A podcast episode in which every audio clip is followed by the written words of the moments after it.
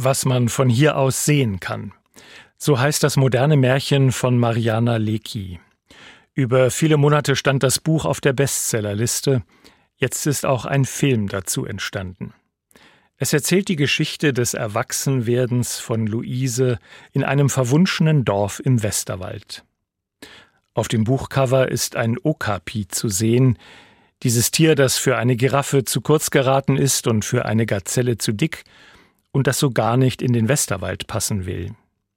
Immer wenn Selma, die Dorfälteste vom Okapi, träumt, stürmt ein Mensch. Und auch Luise musste schon als Kind diese bittere Erfahrung machen, als ihr Freund auf dem Schulweg aus dem Zug fällt. Sie lernt nur mit Widerwillen, dass auch der Tod gelebt sein will. Genau wie die anderen schrulligen Bewohner des Dorfes, die einen Kompromiss geschlossen haben mit ihrer begrenzten Sicht des Lebens, jeder und jede auf eigene Weise. Vor allem aber der Optiker, von dem alle wissen, dass er schon ein Leben lang die inzwischen alt gewordene Selma liebt, ihr es aber nie zu sagen wagt, sondern jedes Fragment seiner Liebesbriefe über Jahre in den Schubladen verschwinden lässt. Zwar ist er ein Genie darin, sich die unmöglichsten Dinge zusammenzureimen, was verbindet Pfandflaschen und Tannenbäume, Beide sind dunkelgrün und pfeifen, wenn der Wind hineinbläst. Das bringt er zusammen, aber Selma und er finden erst auf dem Sterbebett zusammen, als er seine gesammelten Werke über ihr ausschüttet und Selma mit Rührung und Fassung jedes seiner Liebesfragmente zu Herzen nimmt. Apropos Liebe, was ich dir schon immer sagen wollte, was man von hier aus sehen kann. Es ist ein tragisches Märchen, weil es Menschen in selbstgewählten Begrenzungen zeigt, die erst dann zu ihren eigentlichen Möglichkeiten vorstoßen, wenn der Tod an die Tür klopft, nüchtern und liebevoll. Apropos Kreuz. Wie beiläufig kommt Jesus mit seinen Jüngern darauf zu sprechen, noch ist ja nicht Karfreitag. Aber er bringt dieses Symbol für sein Sterben auf Golgatha schon mal ins Gespräch, als er mit seinen Jüngern auf dem Weg ist. Wer mir folgen will, der verleugne sich selbst und nehme sein Kreuz auf sich täglich und folge mir nach. Denn wer sein Leben erhalten will, der wird's verlieren. Und wer sein Leben verliert um meinetwillen, der wird's erhalten. Denn welchen Nutzen hätte der Mensch, wenn er die ganze Welt gewönne und verlöre sich selbst oder nehme Schaden an seiner Seele? Jesus ist mit uns auf dem Weg. Er kennt die alltäglichen Kreuze und Schmerzen, Behinderungen und Ängste, die als Schicksal über uns kommen oder die wir uns bei der Suche nach dem perfekten Leben selbst gewählt haben. Liebevoll begegnet Gott unseren begrenzten Perspektiven. Nein, Kreuze sind nicht zu meiden, sagt Jesus, sie sind mutig zu leben. Wer mir folgen will, der nehme sein Kreuz auf sich täglich. Die Sorge, das Leben zu verlieren, hält uns so sehr in Atem, der Wunsch, den Schmerz zu vermeiden, hält uns so sehr unter Kontrolle. Die Angst, krank oder ins Abseits zu geraten, bindet uns so sehr die Hände, dass wir die Fülle des Lebens gar nicht mehr erkennen und uns zufrieden geben mit Halbherzigkeiten. Erst der Tod rechnet uns dann hämisch vor, was wir alles hätten leben können.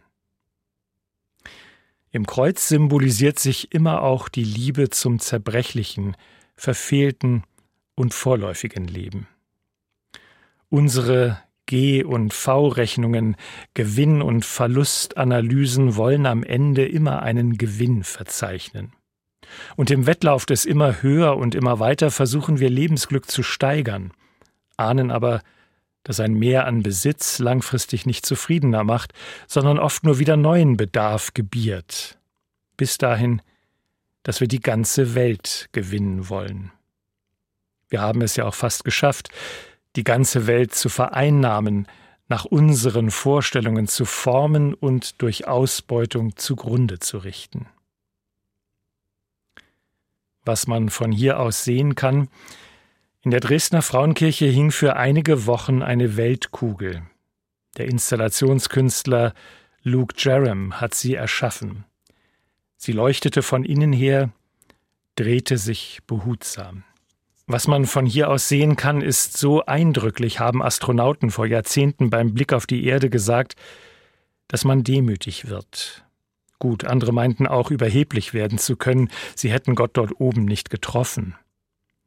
Aber der Blick aus dem Weltall auf diese luftumhüllte, blaue, zerbrechliche Kugel muss bei manchen einen Impuls ausgelöst haben, der irgendwo zwischen überwältigtem Staunen und liebevoller Sorge angesiedelt ist. Was man von hier aus sehen kann. Beim Blick auf Gaia, das Kunstwerk, das unter der Kuppel der Frauenkirche schwebte, suchten viele den Punkt zu bestimmen, wo wir auf dem europäischen Kontinent unser Leben fristen. Und sie ahnten, alle Menschen haben nur eine sehr begrenzte Perspektive auf die Welt. Wir wissen sehr viel über die Geschehnisse auf dem Globus, können aber nur in unserem kleinen Dorf oder in der Stadt, vielleicht noch gemeinsam in Europa handeln. Aber auch das ist schon schwer genug. Die Lösungen für weltweite Probleme überfordern uns. Die weltweite Ausnutzung des Planeten gelingt uns hingegen sehr gut. Wenn wir die ganze Welt gewinnen wollen, bedrohen wir sie massiv. Das muss uns einleuchten. Wir sind nicht mehr als ein winziger Teil dieser großen, wunderbaren Schöpfung und tragen besondere Verantwortung, weil wir über Horizonte hinaus denken können und wollen. Die großartige Ordnung und die Zusammenhänge im Mikro- und Makrokosmos haben wir nur in Bruchteilen verstanden, und deshalb ist Selbstbegrenzung auf unterschiedlichen Ebenen klug. Die Frage, was brauchen wir wirklich, um glücklich und heil zu existieren, die ist lebensnotwendig nicht nur für uns Menschen, sondern für alle Lebewesen auf diesem Planeten. Was man von hier aus sehen kann. Das Charmante am Buch von Mariana Lecki ist, dass es Ja sagt zur Begrenztheit unserer Perspektive. Glück und Liebe sind nicht erst jenseits des Schmerzes zu finden, sondern mitten in der Vorläufigkeit und in den engen Grenzen unseres Daseins. Heilung für die Welt, so glaube ich, gelingt nur, wenn wir wieder in Kontakt kommen mit uns selbst und darüber mit dem Schöpfer. Nur so werden wir das Staunen wieder neu lernen über die Kostbarkeit eines jeden Geschöpfs. Wir werden Frieden machen müssen mit unserer Vergänglichkeit. Wer sein Leben erhalten will, der wird's verlieren. Wir können unserem Leben keine weitere Spanne hinzusetzen. Wir können das Lebensglück nicht unendlich steigern, wenn wir nicht lernen, es im Augenblick zu entdecken. Nur wenn wir hingebungsvoll leben und zugunsten anderer Menschen und Geschöpfe verzichten, werden wir Erfahrungen von Liebe und Geborgenheit machen. Das Reich Gottes jedenfalls muss nicht raumgreifend erobert werden, wie Völker die Welt erobern wollen. Das Reich Gottes ist mitten unter euch, sagt Jesus.